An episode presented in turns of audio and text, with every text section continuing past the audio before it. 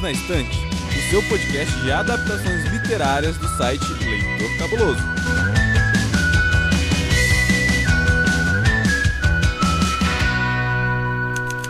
Saudações quadrinísticas, pessoal. Aqui é Milton Cabuni. Sejam bem-vindos ao Perdido na Estante, o seu podcast de adaptações literárias do site Leitor Cabuloso. E hoje estamos aqui para falar de filme, e do filme A Morte e a Morte de Quincas Berro d'Água, a qual eu e o convidado Carvalho de Mendonça falamos sobre o livro no episódio anterior. Então, se você não ouviu, pausa, volta uma casa, ouve aquele episódio e depois avança uma casa e vem para cá. Beleza? Então, é isso. Então, dando mais uma vez as boas-vindas ao meu querido amigo Carvalho de Mendonça. Tudo bom, Carvalho? Salve, Cabuna! Estamos aí de novo, dessa vez para falar sobre o filme do Quincas Berro d'Água. Eu sou o Carvalho de Mendonça, lá do podcast O Livro da Minha Vida, onde a gente recebe criadores de conteúdo da internet para um bate-papo sobre o livro favorito da vida do convidado. E é uma honra estar aqui com vocês no Perdidos novamente, que é um programa que eu amo de paixão. Vamos lá? Simbora! Então vamos começar aqui o programa pelo nosso desafio da sinopse. Eu vou fazer para você, Cabuna. Vamos lá. Como você faria a sinopse do filme Quincas Berro d'Água se fosse uma telenovela da Globo? Cara, uma telenovela da Globo. Vamos lá. Essa é a história de um homem chamado Joaquim que um belo dia resolve abandonar tudo para seguir o grande amor da sua vida. E para isso, ele resolve morrer e se transformar numa nova pessoa, o Quincas. E o Quincas, ele tenta encontrar o amor da sua vida e passa a conviver com outras pessoas que também buscam os seus amores. E quem é esse amor do Quincas? Esse amor tem um nome, é a felicidade. Então vem acompanhar essa novela para descobrir se o Quincas vai ou não ter um final feliz. Sensacional. Sensacional. Não perca essa novela, sete da noite, aqui no canal.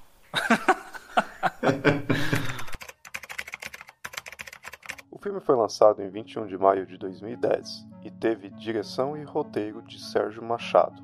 E no elenco principal temos Paulo José como Joaquim Soares e Quincas, Mariana Ximenes como Wanda, Valdéres de Barros como Tia Marisa, Flávio Bauraqui como Pastinha, Luiz Miranda como Pé de Vento, Irandir Santos como Cabo Martim, Frank Menezes como Coelho, Luiz Pepeu como Mestre Manuel, Marieta Severo como Manuela, Milton Gonçalves como Delegado Moraes e Otton Bastos como Alonso. Depois que o assistente deu nossa ficha técnica, vamos aqui o bloco sem spoiler. Bom, Carvalho, você achou o filme uma boa adaptação? Então, eu não achei uma boa adaptação. Eu acho que uma boa adaptação, apesar. É porque se a gente voltar e falar né, novamente sobre, sobre a questão das adaptações, sobre o fato de ser mídias diferentes, de ter coisa que sempre se perde, tem coisa que sempre se ganha, que é preciso a gente saber disso e aceitar a diferença das mídias, né? Tudo isso colocado em perspectiva, uma coisa que eu prezo muito é que a adaptação capte a essência da obra original. Ela não precisa ser exatamente a mesma coisa, ela não precisa fazer cena por cena exatamente como está no livro, mas a essência da obra original precisa estar lá. E eu acho que nesse filme não é o caso. Eu não sei ainda a sua, a sua opinião, a gente ainda não conversou sobre isso, mas na minha opinião, a gente vai falar mais para frente, existem problemas seríssimos na, na, transposição do livro, da história do, do Quincas para o cinema. Cara, eu concordo contigo. Eu acho que o filme ele funciona como um grande comercial do livro, uma grande propaganda. Eu acho que eles fizeram escolhas estilísticas que destoam da obra. Eu acho que é uma boa adaptação porque respeitou a linguagem cinema. Ele tem muitas cenas do livro, mas eles fizeram escolhas estilísticas mais pro humor, uma coisa mais leve, do que o, o livro. Então, assim, eu acho que o filme acaba virando uma espécie de porta de entrada pro livro, mas eu concordo contigo nisso. Acho que algumas escolhas, elas eu entendo porque elas foram feitas, mas eu acho que elas foram feitas visando um público maior, sabe? Tentar vender para o máximo possível de pessoas. E o que talvez não seja a proposta original da história. Acho que ela é uma história que você tem que ter certa maturidade para compreender o que o Quincas, né, o livro, a morte, a morte, ou a história do livro, quer te passar. Do que quando a gente falou no episódio passado sobre o livro, né? Você, Carvalho, teve três experiências. Uma com 15 anos, que você não gostou. Uma com mais idade, né? Você estava com 20, que foi uma outra experiência. E a terceira para gravar, que foi uma experiência que te explodiu a cabeça, assim. Então eu acho que o, esse livro ele precisa de uma certa maturidade. Como qualquer outra obra, né? Assim, não significa que você não possa ler. Mas o Quincas, ele, acho que conforme você vai ficando mais velho, vai começando a compreender como funcionam algumas coisas do mundo, ele vai ganhando outro, outros sabores. E que talvez o filme tenha ido para uma coisa mais é, não tão discutível assim. Acho que assim, todo mundo pode ver porque vai ser engraçado, né? porque o elenco é muito engraçado, o elenco tem umas pegadas bem interessantes.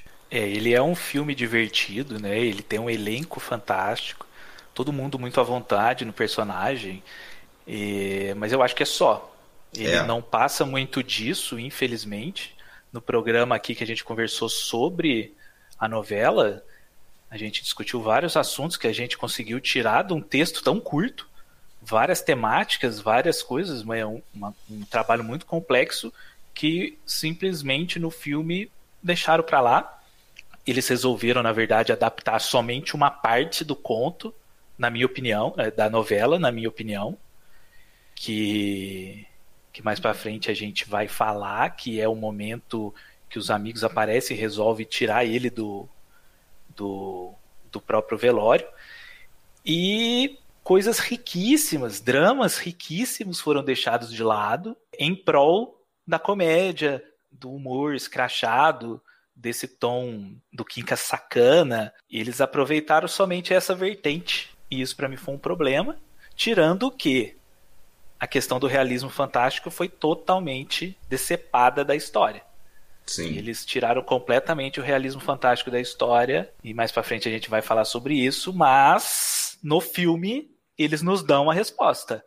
Aquele sentimento que a gente tem no livro, a gente não tem aqui em relação à morte, entre aspas, do Quincas Berro d'Água. E essa é a coisa que mais me incomoda no filme, a resposta. Eles quiseram não deixar dúvida pro público. E quando eu acabei de ver o filme, eu lembrei de uma palestra. Eu não vi essa palestra, eu vi entrevista depois, eu conheci pessoas que fizeram a palestra de um escritor, ele agora é consultor de Hollywood, Robert McKee. Ele tem um livro chamado History, que ele fala que o problema dos roteiristas brasileiros é que eles não confiam no público e dão respostas e soluções fáceis, dão tudo mastigado. E quando eu acabei de ver o filme, essa frase do Robert McKee veio nos créditos, estava subindo assim nos créditos do, do, meu filme, né? Que a morte, do, a morte definitiva do Kinkas é isso, ela é explicada. Exatamente, e o fato deles andarem com ele pela cidade, visivelmente morto, mexendo a cabeça, né? Eles mexem a cabeça dele, eles tiram o chapéu dele quando quer cumprimentar as pessoas quando o outro amigo dele fala, olha aqui, ele tá vivo, quer ver? E deixa ele em pé, ele cai de cara no chão. O diretor nos mostra que o Kinkas morreu e os amigos dele são malucos. É só isso. Enquanto no livro a gente fica com aquele negócio do realismo fantástico. Será que ele tá sorrindo? A filha acha que ele tá sorrindo. Será que ele tá sorrindo? Será que ele, ele falou? Será que ele realmente falou? Chamou ela de jararaca ali no meio do velório? Será que ele tá realmente morto? será que ele tá morto? E aí fala que eles vão pra capoeira, que eles vão pro candomblé. Ele foi mesmo? E aí eles chegam lá no cais e eles falam, nossa, são quincas, achei que ele não ia vir pra peixada. Tipo, será que eles estão vendo realmente ele vivo?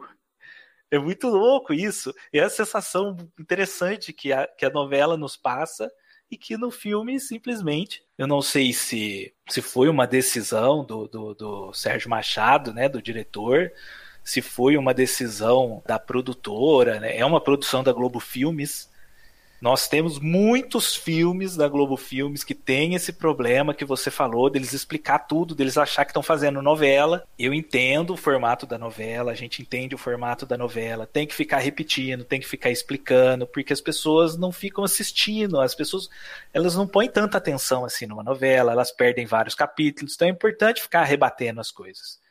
Só que a Globo Filmes, ela precisa ficar atenta com isso, que no cinema não precisa disso. Não só no cinema, né? As séries da Globo Play, várias nós estamos com esse problema também. Então eu não sei se foi uma decisão do diretor, se foi uma decisão da Globo Filmes, das outras produtoras envolvidas, de patrocinador, eu não sei. Mas eu acho que é, o caminho criativo que eles decidiram tomar na adaptação do, do Quincas Berro Dava foi, foi completamente equivocado é, em relação ao livro em relação ao filme sozinho, é um filme engraçado. Eu assisti com a minha esposa, ela adorou. Ela sem ter lido o livro, ela adorou. É, você dá risada, você gosta das situações ali que acontecem escrachadas e tal. É um filme gostoso para passar o tempo, né? Mas assim como como uma adaptação do Jorge Amado, eu acho que ficou muito a muito a desejar. Sabe o que o, o filme que ele me lembra, que parece que foi baseado é um filme dos anos 80. São dois filmes, na verdade. A série Um Morto Muito Louco. Exatamente. Falei isso pra minha esposa. Eles adaptaram o Morto Muito Louco ao invés de adaptar o Quincas Berro d'Água. Exato. Botaram o cara na Bahia, ao invés de ser um alto executivo, é um cara beberrão que mora na rua, mas as mesmas soluções do Um Morto Muito Louco, acho que são dois ou três filmes, não, não tô lembrando agora, mas as mesmas soluções estão no filme A Morte, a Morte de Kim Versos d'Água. Aí vira aquilo. Como comédia e como filme, funciona tranquilamente. Como adaptação, é meio, meio chumbrega. Mas depois a gente vai falar isso mais pra frente. Assistente, traz algumas curiosidades do filme aí, por favor. Algumas curiosidades sobre a obra. O filme foi todo rodado em Salvador, na Bahia. E essa é a segunda adaptação para o cinema. A primeira foi no ano de 1978, com direção e roteiro de Walter Avancini e Paulo Gracindo como Quincas. A cena da tempestade em alto mar foi a mais difícil de ser produzida e precisou de efeitos especiais para finalizá-la. E no final, a obra ganhou dois prêmios no Grande Prêmio do Cinema Brasileiro no ano de 2011, como melhor direção de arte e melhor figurino. Então, gente, bloco com spoiler e aquele recadinho. A gente não se reprime, a gente solta mesmo o verbo. Então, se não viu o filme, para, assista o filme, acabou de ver, corre pra cá. Beleza? A gente falou lá em cima, né, Carvalho? Mas assim, acho que agora a gente pode ficar. Eh, tá liberado para falar de tudo. A primeira pergunta, a gente já falou que sim, mas que isso é um problema, né? Que é. O filme consegue captar o espírito jocoso do livro Cara, eu acho que o grande problema é ele só captar o espírito jocoso do livro. Ele se limita a transportar esse clima sacana do Quincas Berro d'Água, deixando de lado todo o resto. E o problema é que esse todo o resto, para mim, é o principal do livro. É, as questões filosóficas, a crítica social, a sociedade, né, a, o pensamento burguês impregnado na nossa na nossa vida, né, em todas as, em todas as vertentes da nossa vida, foi completamente retirado aquela parte que a gente conversou no outro programa da troca com a filha, do drama com a filha, foi totalmente retirado. A filha em nenhum momento fica sozinha com o, com o corpo, né? Aquela questão dela se lembrar de como ela era, dela ficar achando que ele está zombando da cara dela mesmo no caixão. Tudo foi retirado no, a gente conversou no, do, no, no, outro programa, os amigos deles, eles chegam no velório na metade da novela. Aqui eles chegam logo no começo. É. Logo no começo a gente já é apresentado aos amigos e tal. E eu acho que foi o que você falou, cara. Eles adaptaram o Morto Muito Louco. O filme é bastante superficial, bastante superficial. Ele mata o realismo fantástico. No filme eles nos mostram realmente que o Quincas está morto, e os amigos vão levar ele para uma última noitada. É isso. Só que, se você me pedir para explicar o livro, não é isso que eu vou te falar. Inclusive, é capaz de eu te narrar o livro sem falar que eles levam ele para uma última noitada. Porque não é disso. A novela não é isso, não é disso, não, não foi isso que o Jorge Amado quis contar, sabe? A história do, do cara que morreu, e aí os amigos dele era tão cachaceiro, tão louco, que ele estava chapado lá, resolveram pegar o corpo e sair para a cidade.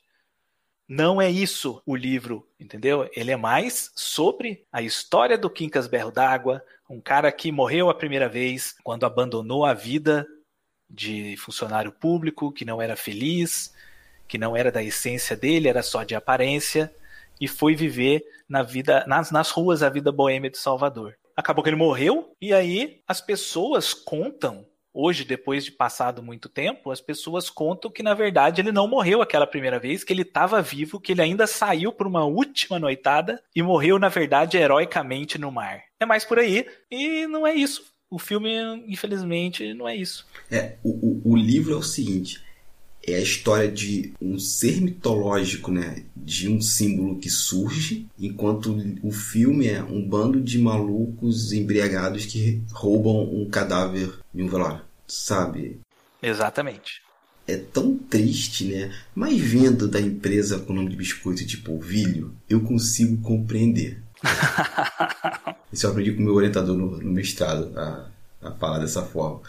Mas voltando, eles fizeram uma escolha de agradar o máximo possível todos os públicos. E como é que você agrada isso? É com comédia.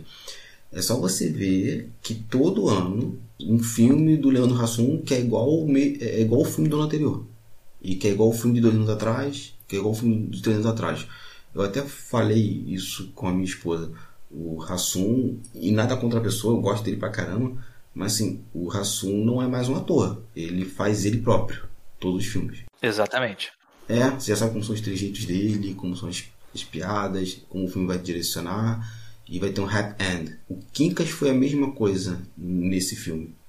Ó, faz uma comédia pastelão que a gente vai rir e tá tudo certo. E cara, é, é importante você ter falado isso do Leandro Hassum.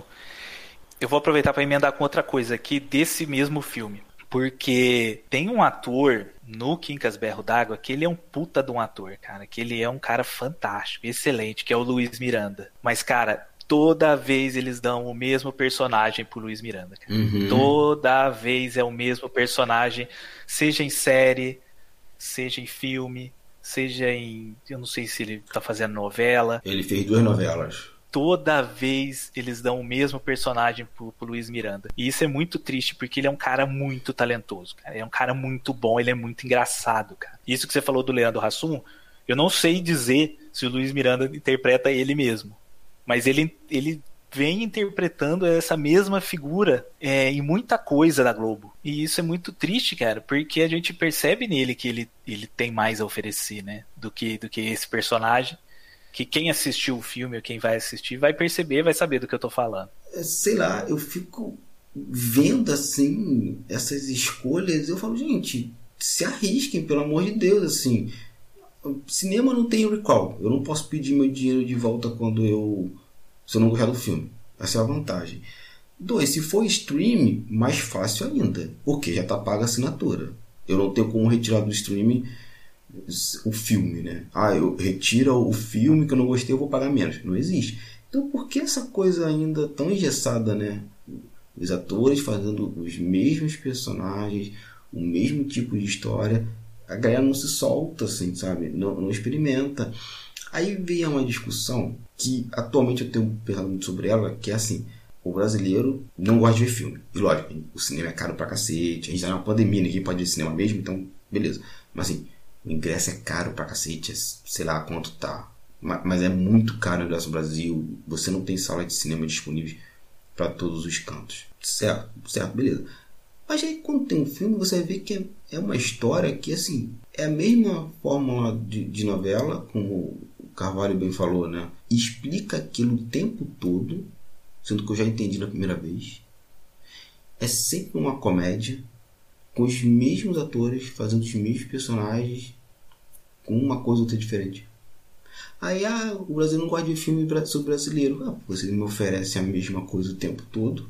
Vocês conseguem pegar uma obra do, do Jorge Amado, que está fazendo um montão de críticas, vários questionamentos filosóficos, e transforma numa comédia baixa, inspirada num filme estadunidense de 30 anos atrás, 40 anos atrás. Como é que você quer que as pessoas comecem a apreciar essa produção? Fica difícil, né, gente? Me ajuda a te ajudar também, né, parceiro? É isso. Cara, a maior prova disso que a gente tá falando é a personagem da Mariana Ximenes. Que personagem que é aquela? Tiraram da onde aquilo? Entendeu? Eu fico com a impressão de que eles colocaram, eles queriam colocar uma Mariana Ximenes para poder vender o filme, né? Colocar o Vladimir Brista para vender o filme. E como a personagem do livro, a filha do, do Quincas, que é a Wanda, é, ela aparece em determinado momento, mas ela não brilha tanto quanto os outros personagens, deu a impressão de que eles precisavam colocar ali uma atriz que ia vender o filme, tiveram que ampliar a personagem e fizeram a história do jeito que eles fizeram, criando lá um interesse romântico dela com o personagem do Érico Braz, que também não dá para entender nada, né? Eles ficam mostrando a coxa dela toda hora para poder mostrar que ele tá interessado nela, enquanto o, o Vladimir Brista está interessado na, na prostituta. Sabe, não tem isso no, no, no livro, não, não mostra nada, não quer dizer nada. A única coisa que a gente pode tirar disso é, tanto o Vladimir Brista quanto a Mariana Ximenes, quando eles foram levados para o universo do Quincas Berro d'Água, eles encontraram a, felicidade, ou eles poderiam encontrar uma saída, uma libertação para aquela vida deles, né? A gente pode tirar disso da nossa cabeça, né? Se a gente, se a gente resolver imaginar o que será que aconteceu? Será que, que a Wanda continuou a sair com o, com o policial? Será que ela teve outros amantes? Será que ela ia continuar frequentando abaixo dos sapateiros? Ia continuar frequentando os casarões do Pelourinho? Será que o Vladimir Brista deixou de ser lá o certinho da repartição? A gente não sabe porque isso não está no filme. Então ficou totalmente jogado. Eles criaram uma história ali de, de, um romance com um investigador de polícia que nem existe no livro, né? E na minha opinião foi só isso. Foi só a gente precisa colocar a Mariana Ximenes no filme para vender o filme. Mas se for para ela ter duas falas, ela não vai aceitar. É. Então, pelo, pelo que eu entendi, foi isso. Foi só isso. E, e cara, isso que você está falando, se tivesse no final, pensa, você faz o filme todo, acontece aquela a, a, morte definitiva do Quincas, né, no mar, tem aquele diálogo e logo em seguida a gente vê o, o reflexo da morte dele nos personagens. Se tem isso mostrando só Mariana Ximenes, nem precisa do nome de Bleach, que é um cara que eu admiro pra cacete o trabalho dele, a pessoa dele. Mas só tem Mariana Ximenes tendo um lance e frequentando a baixa, pronto. O filme contava a, a história do livro, pegava um pouquinho mais essa coisa de que a morte do Quincas mudou as pessoas. Aí beleza, não ia transformar o filme num clássico instantâneo, mas ia ser um filme mais palatável, porque ia, ia dialogar um pouquinho mais com a ideia do livro. Mas é o que você falou. Exatamente, exatamente. Ia conversar um pouco mais com a mensagem do livro. Mas o que você falou, pegaram é, a Mariana Ximenes, jogaram ali, deram o que? Oito falas para ela, dez falas para ela. Pegaram o Vladimir Brit, que é um ator baiano, aí também foi uma forma de fazer um link ali com com a Bahia, né? Talvez uma figura é, do local para poder vender o filme ali na, na cidade, no estado da, da Bahia. E só. E o restante, um morto muito louco by Brasil. é isso. é isso, é o remake do Morto Muito Louco baiano. É, e cara, e, e tinha tantas soluções no próprio filme, assim, para você construir aquela ideia do realismo mágico, por exemplo era fazer corte de câmera, por exemplo. Em alguns momentos, o, o ator que interpreta o Quincas, Paulo José, estivesse vivo, andando, fazendo uma cena. E quando a pessoa olhasse, estava morto, parado. Por exemplo, poderia ter uma cena dele com a Mariana Ximenes conversando. Eles conversando mesmo, ele no caixão. Aí você fica assim, ele está vivo ou está morto? Isso acontece na cabeça dela ou não? Sabe, você começar a criar esse embate mental entre os personagens e entre o público, jogar dúvida o tempo todo. Sabe? Você exigiria um pouco mais do Paulo José, ele atuando tal, ele atuando tanto vivo né, como morto, mas acho que respeitaria mais a obra, porque a ideia da dúvida de se aquela pessoa estava morta ou não, a alma dele, o espírito dele estava vivo, mas como você não tem como mostrar isso no, no cinema com palavras diferentes da literatura, que fizesse isso com imagens e que essa imagem colocasse essa dubiedade. Em algum momento você tem ele andando e na mesma cena um corte mostrando ele parado, morto. E ele poderia atuar tranquilamente com os olhos fechados e sorrindo. Existem 300 formas de fazer isso. Mas não, foram para a cena mais fácil, que é a adaptação do, do, de um filme estadunidense. Exatamente, eles poderiam, é como eles estavam carregando o corpo pela cidade, eles poderiam, ah, entrou no bar, colocou ele sentado, colocar a câmera de um jeito que pareça que eles que ele estava sentado na mesa interagindo. A cena quando ele vai pro quarto com a personagem da Marieta Severo. No caso do livro, ela se chama Quitéria do Olho Arregalado, mas no filme, acho que é Manuela. Uhum. Acho que é Manuela. E sei lá, ela voltar do quarto dizendo que a noite foi maravilhosa, que o Quincas continua o mesmo, para dar uma impressão de que, como assim continua o mesmo? Ele tá vivo, não tá vivo? Ele, existiam formas de se fazer isso. Sim. Mas aí ela vai pro quarto com ele, passa um minuto, ela volta e fala assim: Ah, o Quincas não é mais o mesmo, e dormiu. No próprio começo do filme, quando a, a Han entra dentro do paletó dele e fica pulando, fazendo ali o batimento do coração, e é aquilo que faz o, o Cabo Martin ter o insight dele de que ele tá vivo e ele quer sair pelas ruas, ele não quer ficar ali, né? Aquela cena mostra pra gente, olha, ele tá morto. O que tá fazendo o coração dele bater é a RAM. Eles podiam ter mostrado isso sem mostrar. Coloca o corpo em pé e fala: Olha aqui, vou mostrar como ele quer sair. O corpo cai. Eles não só cortaram o realismo fantástico da história, como eles fizeram questão de ficar repetindo, repetindo, repetindo. Ó, esse cara tá morto, os amigos dele que são loucos. Eles fizeram questão, toda a cena eles faziam, na hora de cumprimentar as pessoas na rua, alguém levantava o chapéu dele, né? Então, não foi sem querer, foi uma escolha narrativa, foi uma escolha criativa da, da produtora, do diretor, né? Mostrar de, dessa forma e transformar o filme num filme de comédia, pastelão, de inspirada no Morto Muito Louco, mas levemente bebendo na fonte de Jorge Amado. É um morto muito louco com pitadas de, de Jorge Amado, assim. É, é exatamente isso. É de serviço pro, pro Jorge Amado, né, cara? E assim, e essa mesma empresa já fez trabalhos tão bacanas, né? Como. É, bom, pelo na minha cabeça, eu não revi depois de, dos anos, assim. Mas foi Dona Fogo, seus dois maridos, com a Julia Gano, no papel principal, se eu não me engano. Sim. E, eu, e pelo menos assim, eu gosto da história. Eu li o livro depois, muito tempo depois, não revi a minissérie. É, não vi a que teve, acho que 5, 6 anos atrás. Então passam em brancas nuvens para mim. Mas assim, a gente tem trabalho de Jorge Amado que dá para adaptar tranquilamente. Você faz uma boa história e vida que segue. Agora, esse filme, cara, me incomodou.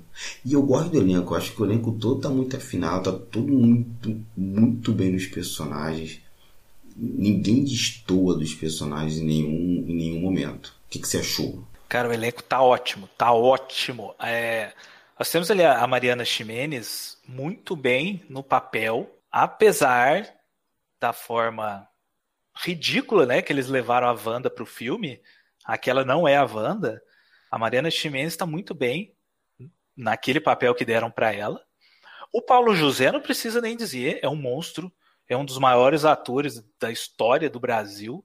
É, ele, ele tá hilário. O mais engraçado é que aparentemente ele não tá fazendo careta. Mas mesmo assim você olha pra cara dele e ele tá com cara de deboche. Toda hora que você olha na cara dele, ele tá com cara de deboche. E isso é interpretação, o cara interpretando sem abrir o olho, sem mexer o rosto, sem mexer a boca. Não dá para entender o talento do cara, é impressionante.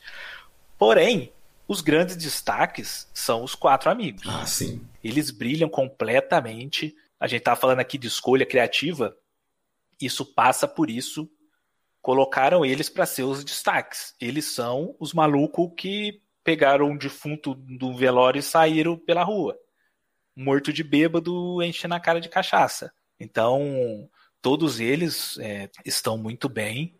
Né? A câmera está o tempo inteiro virado para eles. Né? Vão até passar o nome deles aqui, né? É o Luiz Miranda, o Flávio Baurac, o Frank Menezes e, aliás, vamos ressaltar aqui, o Irandir Santos, que, cara, eu amo o Irandir Santos que homem é Irandir Santos. Eu quero Irandir Santos em todos os filmes nacionais pro resto da vida. Por favor, novelas, não tire o Irandir Santos dos filmes, porque esse cara precisa estar em todos os filmes. Esse cara é um monstro, é um monstro. Para quem assistiu aí Amor de Mãe, aí a novela, sabe do que eu tô falando. O cara é fantástico, é fantástico. Eu recomendo que vocês vão atrás dos trabalhos dele com no, lá no cinema pernambucano, né, com, com Cláudio Assis principalmente. Irandir Santos é genial e aqui ele tá muito bem como Cabo Martim. Uhum. O Luiz Miranda, o Luiz Miranda tá engraçado pra caramba, cara. Tá engraçado pra caramba com, com aquela rã. Mas, como eu já disse, eu já vi esse personagem no Sob Nova Direção, já vi esse personagem no, sei lá, Zorra Total, sei lá onde que eu já vi esse personagem. Mas toda vez que eu vejo ele, ele tá fazendo esse personagem, cara. É muito triste isso. Mas, no geral, o elenco tá muito bem.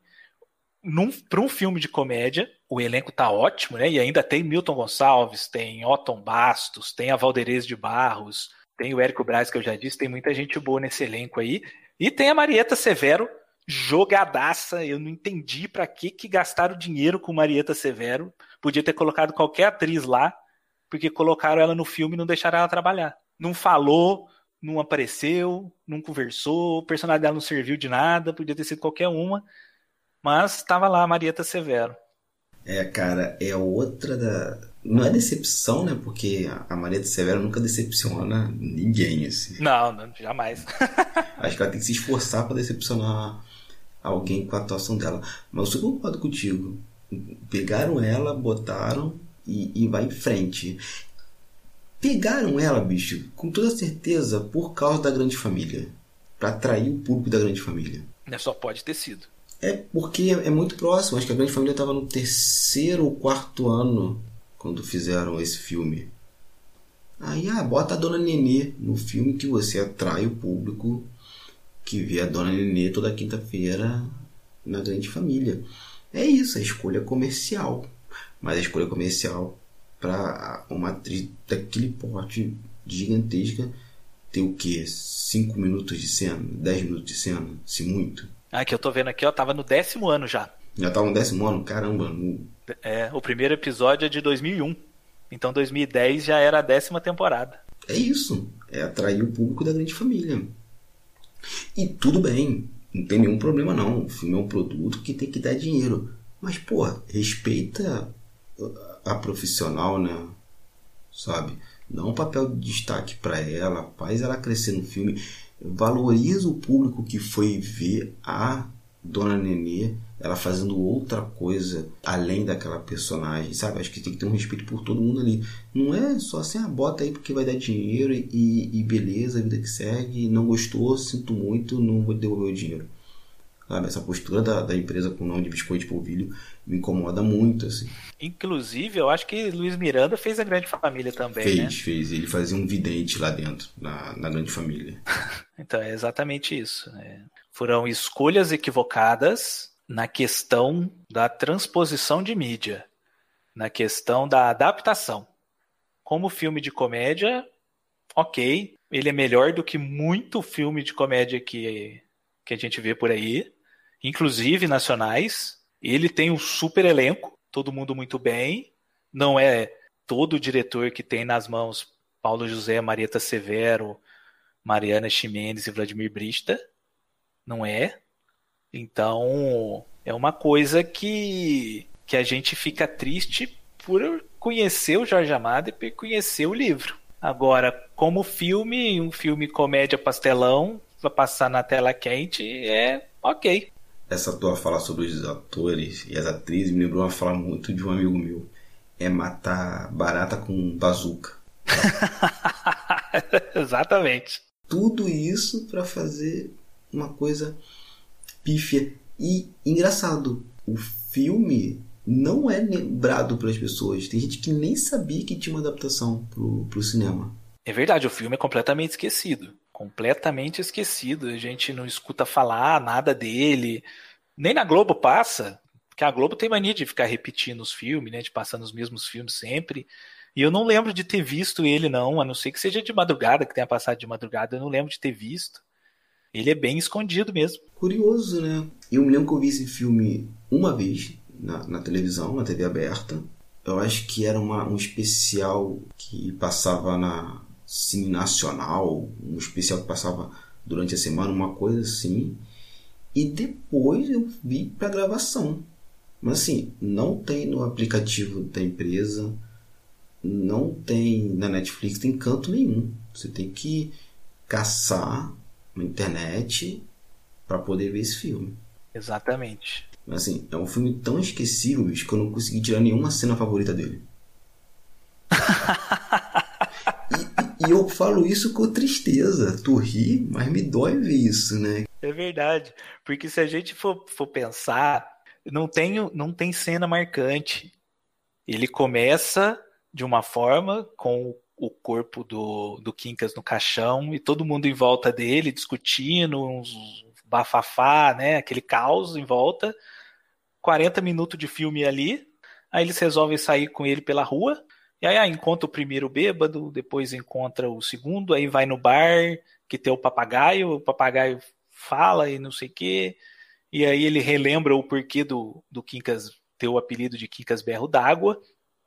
Aí eles são presos, tem essa cena absurda, sem noção nenhuma, da Mariana Ximenes e do, do Vladimir Brista no carro com o policial, perseguindo eles para pegar o corpo, vira uma perseguição.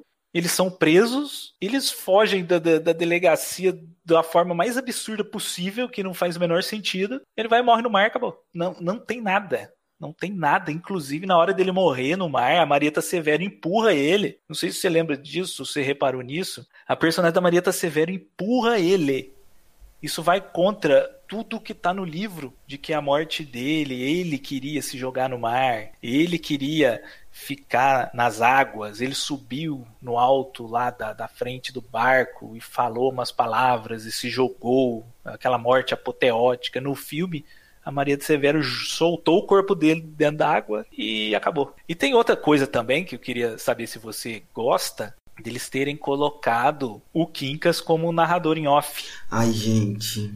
Assim como acontece no, no Brás Cubas, né? Gente, isso é tão vergonha alheia. Cara, é assim, novamente, é não entender o que você está adaptando. Eu fazia uns trabalhos no Brasil de adaptação de obras literárias para quadrinhos. Você tem que entender o que você está lendo né? Aquela linguagem que tem linguagem que vai ser adaptada. Só que tem coisa que você tem uma licença poética que você vai colocar um elemento ou outro tirar o outro. Mas tem coisa que ultrapassa tanto a obra original que acaba se tornando ruim.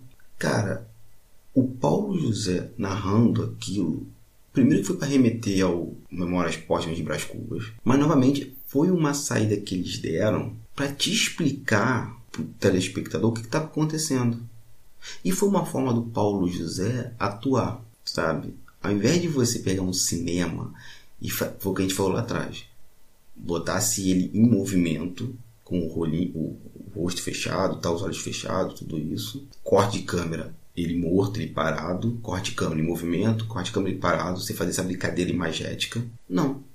Eu boto ele em off narrando. E cara, outra saída. Você quer botar um narrador em off falando? ok, que fosse aquele cantor de repente que, que ouviu essa história e que está contando essa história, passava.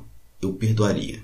Teria minha benção. Cara, verdade. É verdade. Eu não pensei nisso, mas seria magnífico se fizesse desse jeito. É. Eles, eles poderiam ter usado é, essa questão da narração, como o livro usa, do povo contando sobre Quincas contando a história de Quincas, a história das duas mortes de Quincas, ou três mortes de Quincas, é, sem saber realmente o que aconteceu, né? Seria fantástico. E os caras, eles, eles pegaram a ideia do Brás Cubas, que é uma ideia do Brás Cubas.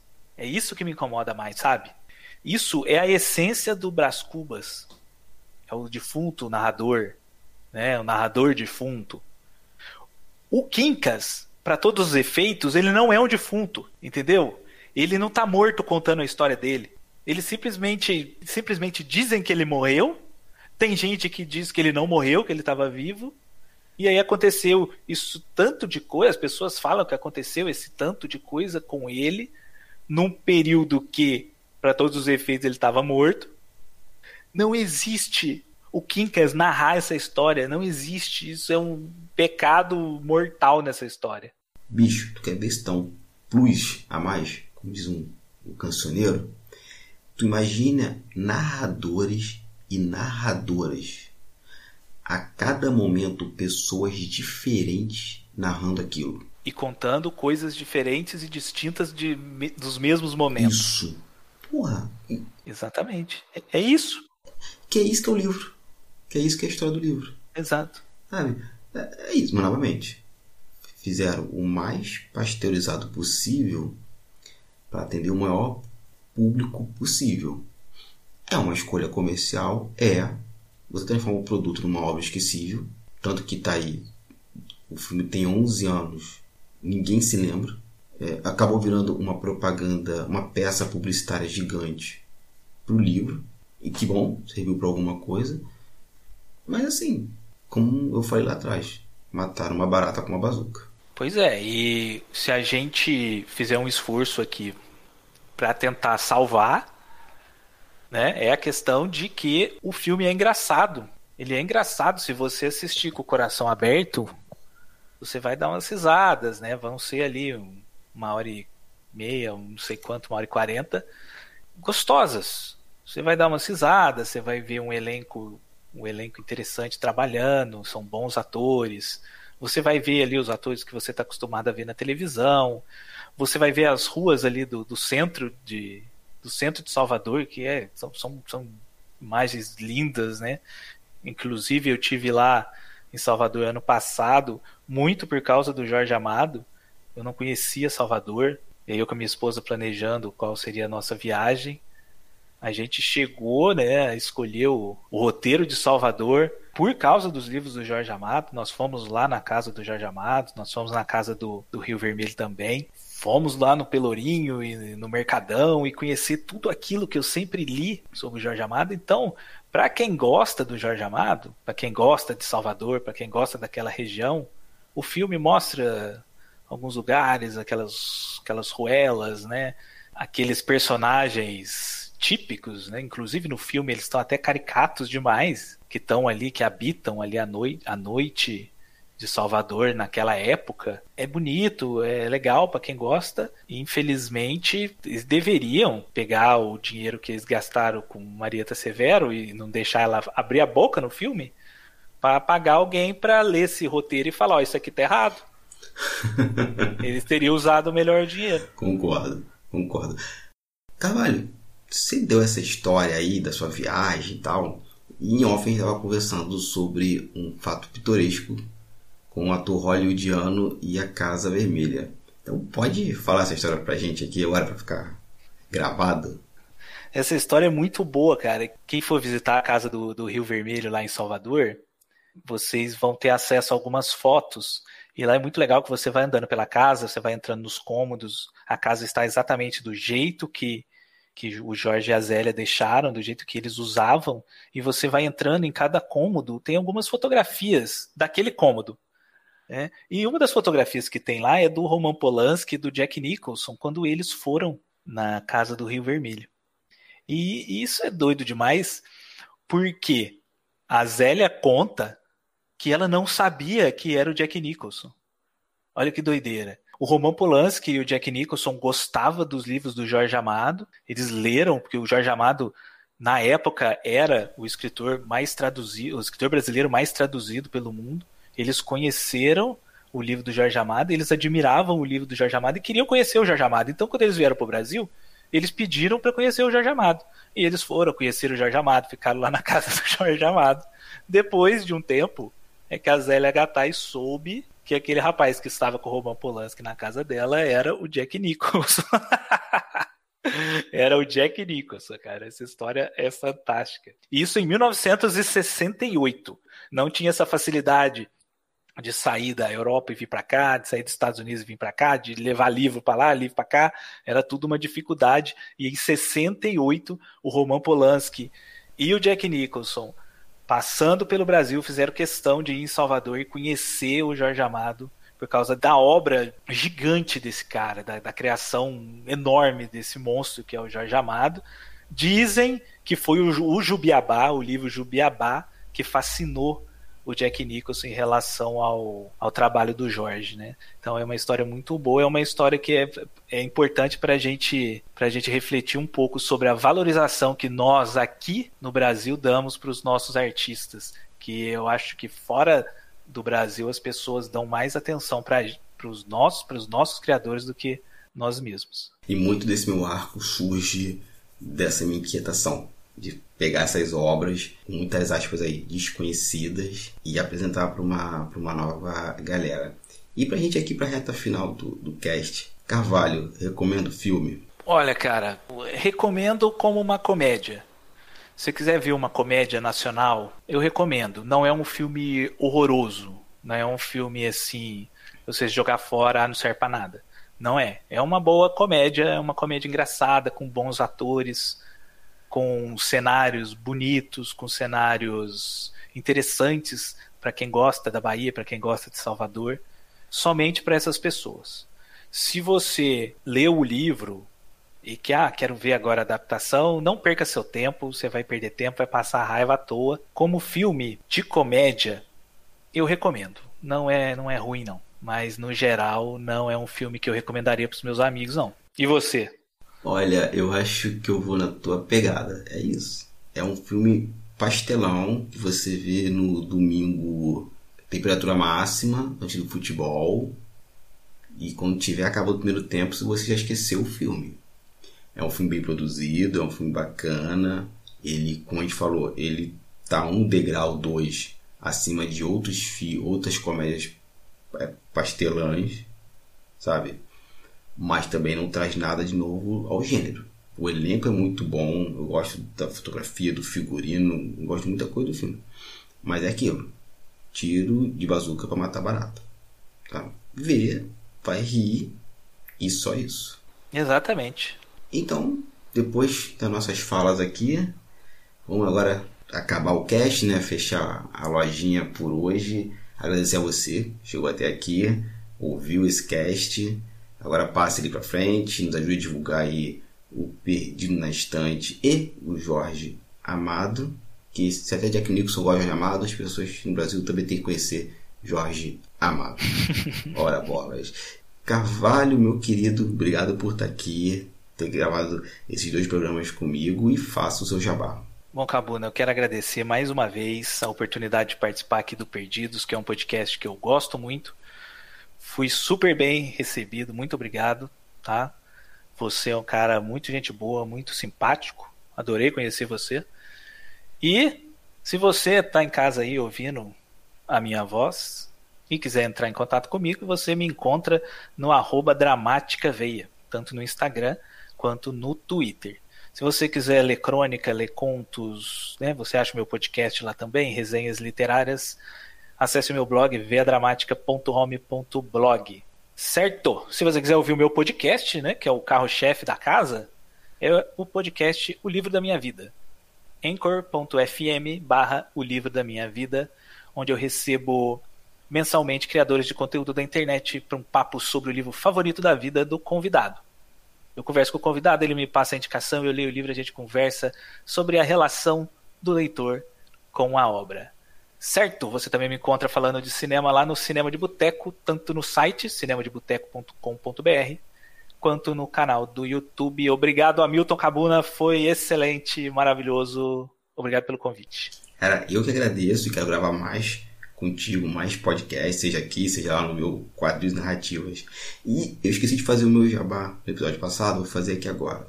Quem quiser conversar comigo, vai lá no meu blog, eu agora estou dando dedicando só a ele, que é o hamiltoncabuna.wordpress.com. Meu Instagram, pessoal, arroba Cabuna Hamilton. Lá eu posto meus desenhos, fotos dos meus gatinhos e do que der na minha telha.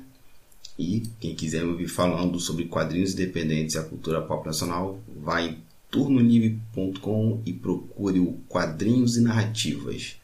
Eu tô lá a cada 15 dias falando com algum quadrinista ou falando de alguma coisa que acontece no mundo pop nacional, literatura, games, RPG e por aí vai. E assistente, quais são suas palavras de despedida, por favor, meu querido? Talvez você não saiba ainda, mas o podcast Perdidos na Estante agora tem Twitter e Instagram. No Twitter estamos como arroba perdidosestante e no Instagram como arroba perdidosnaestantepod. Segue a gente lá. O podcast Perdidos na Estante é um podcast independente. Para que mais episódios sejam lançados, contamos com o seu apoio. A partir de R$ reais por mês você financia esse projeto e todo o site Leitor Cabuloso. Faça sua contribuição em arroba Leitor Cabuloso no PicPay ou em catarse.me barra leitor cabuloso. Deixe sua avaliação e seu comentário na Apple Podcast, no site Leitor Cabuloso ou no seu agregador favorito. Estamos nas principais plataformas e também no Spotify. E você acabou de ouvir o Perdido na Estante, apresentado por mim, Hamilton Cabuna e Carvalho de Mendonça. Assistente, Leonardo Tremesquim e edição por Hamilton Cabona. E, gente, esse episódio foi produzido graças aos nossos queridíssimos apoiadores e apoiadoras. Valeu, pessoal. Ajuda pra caramba a contribuição de vocês. E vamos lá pro nominho das pessoas aí. Então, um abraço especial pro Rodrigo Leite, Airechu, Melissa de Sá, Cláudia Rodrigues, Priscila Rúbia, Nilda, Lucas Domingos, Carolina Mendes, Abner de Souza, Marina Jardim, Carol Vidal, Deise Cristina, Leandro Gomes, Francisco Faria, Tiago Hildiger, Marina Kondratovic, Alain Felipe, Lubento, Clécio Duran, Laine Lilica, Lara Prado, Alessandra Rocha, Igor Bajo, Ricardo Brunoro e Amaury Silva. E, gente, é isso. Nos vemos no próximo episódio. Até lá, pessoal.